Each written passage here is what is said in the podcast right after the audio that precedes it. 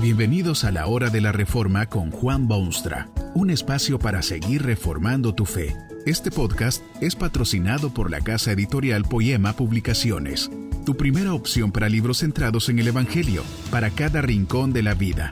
Para ver los nuevos libros de este mes, visita nuestra página www.poema.co. Ahora escuchemos a Juan Boonstra con el programa de hoy. Esta conferencia se titula El justo juez y está basada en las palabras bíblicas de Eclesiastés 12:14. Porque Dios traerá toda obra a juicio, juntamente con toda cosa encubierta, sea buena o sea mala.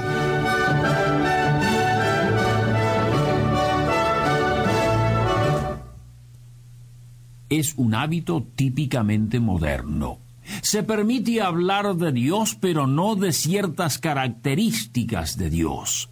Todo el mundo quiere saber del amor de Dios, pero nadie de su ira. Se quiere ser selectivo con respecto a Dios o considerarlo como una frutera, de la cual pueden tomarse peras y manzanas y uvas y naranjas, el hombre puede tomar peras y dejar las uvas o llenarse de manzanas y jamás tocar las naranjas. Dios no es una frutera de la cual el hombre puede tomar lo que le gusta y dejar lo demás. Debe aprender de una vez por todas a pensar en Dios como Dios quiere que piense de él. Esto se hace sumamente difícil en estos tiempos porque el hombre se ha dejado vencer por ciertos enemigos de su bienestar en lo que al concepto de Dios se refiere. Ya no está de moda aceptar con fe sencilla lo que Dios dice, sino más bien se consulta constantemente lo que el hombre piensa. El hombre moderno parece creer que tiene derecho a edificarse su Dios como se edifica su casa u oficina o ciudad. En segundo lugar, el hombre de hoy mezcla convenientemente los elementos de todas las religiones que ha conocido y de esa mezcla horripilante extrae sus ideas de lo que Dios es o debe ser. Después de todo, si todas las religiones, paganas o no, concuerdan en que Dios debe ser bueno, bueno sería aceptar que lo es. Otra cosa que obscurece la visión humana es la interpretación de su misma personalidad. Cree que su vista es perfecta y que puede oír sin error y puede analizar como si fuese una computadora. Nadie se atrevería a decirle que podría estar equivocado usted puede darse cuenta de este modo lo fácil que resulta para el hombre aceptar ciertas cosas con respecto a Dios y rechazar abierta y categóricamente algunas otras. Es de esta manera que no está de moda hablar de Dios como juez. Háblese de Dios como un padre amante y nadie tiene problemas. Háblese de Dios como interesado en los pobres y hambrientos y todo el mundo aplaude. Háblese de Dios como arquitecto supremo del vasto universo y muchos ofrecerán su aprobación. Háblese de Dios como juez, sin embargo, y los aplausos cesan y las dificultades surgen y la aprobación ya no existe. Pero Dios es justo juez, es juez, es justo, justo juez. Las santas escrituras así lo presentan y no tiene derecho el hombre, por más inteligente que se crea, de contradecir tales manifestaciones bíblicas de la divinidad. Repetidamente la Biblia afirma que Dios es juez. Abraham lo designa como juez de toda la tierra. Los hombres malvados de los días de Noé son juzgados por Dios y castigados con un diluvio. Los malos reciben castigo y los buenos bendición de parte de aquel que todo lo juzga. La Biblia directamente enseña que Dios es juez. Oiga usted, por ejemplo, la suma o síntesis de todo un libro de la Biblia. Teme a Dios y guarda sus mandamientos, porque esto es el todo del hombre, porque Dios traerá toda obra a juicio, juntamente con toda cosa encubierta, sea buena o sea mala. Usted vive en un mundo moral, donde reina soberanamente un Dios que todo lo sabe, pero que es también justo juez. El tema bíblico de la recompensa es constante y bien claro, lo cual ciertamente confirma la convicción casi universal de que el mal será castigado y el bien será premiado. Juntamente con todas las otras maravillosas doctrinas de la fe cristiana, las escrituras hacen ver que nadie escapará la recompensa que le corresponda según el justo juicio del justo juez.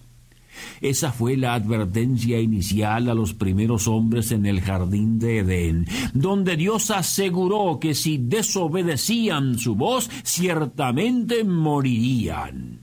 Casi en cada página de la historia sagrada se oye la voz de Dios por medio de profetas que advierten de castigos y bendiciones, de un Dios que hace juicio y gobierna con justicia.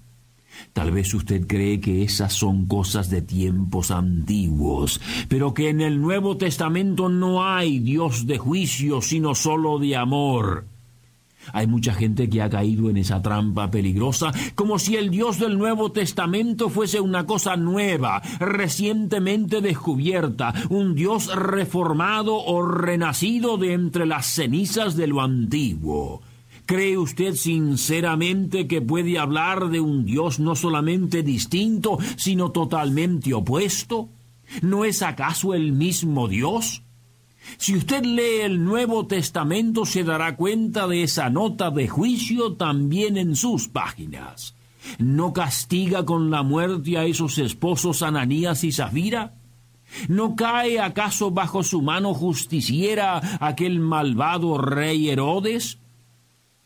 Jesucristo mismo habló del juicio en términos escalofriantes y dijo no solamente que los creyentes serán bienvenidos en el cielo con el saludo de benditos, sino también que los incrédulos serán arrojados al fuego eterno, donde será el lloro y el crujir de dientes. Es agradable hablar del amor de Dios y por eso es tan común. Pero en honor a la verdad debe hablarse también sobre el serio problema que tienen los hombres con un Dios que es justo juez. Esto significa que todo mal será juzgado. Quizá usted considera que hay cosas en su pasado que ya han pasado al olvido. Pudiera ser que sus amistades lo han olvidado, pero esté seguro que no lo olvida Dios el justo juez. Todas las cosas, encubiertas o no, buenas y malas, Dios las traerá a juicio. No sólo los criminales habituales que pagan su deuda con la sociedad en sombrías cárceles humanas, sino también el hombre universalmente respetado y querido por todos los miembros de su familia. No solo será juzgado el pobre, sino también el rico, el simple ciudadano y el más alto funcionario de la tierra. Toda obra humana será puesta en la balanza y perfecta justicia será dispensada por el justo juez. Quizá usted conoce personas malvadas que viven bien y a quienes la justicia no parece alcanzar. Desafortunadamente esto existe en este mundo imperfecto y tan dominado por fuerzas diabólicas. A veces la justicia se demora y posterga al punto de desilusionar a muchos. No se deje vencer por la tentación de creer que por esa razón no hay tal cosa como un justo juez. Recuerde siempre que usted no ve todas las cosas. Tal vez esa persona inmoral está sufriendo ya, en este instante, las consecuencias de su culpa miserable.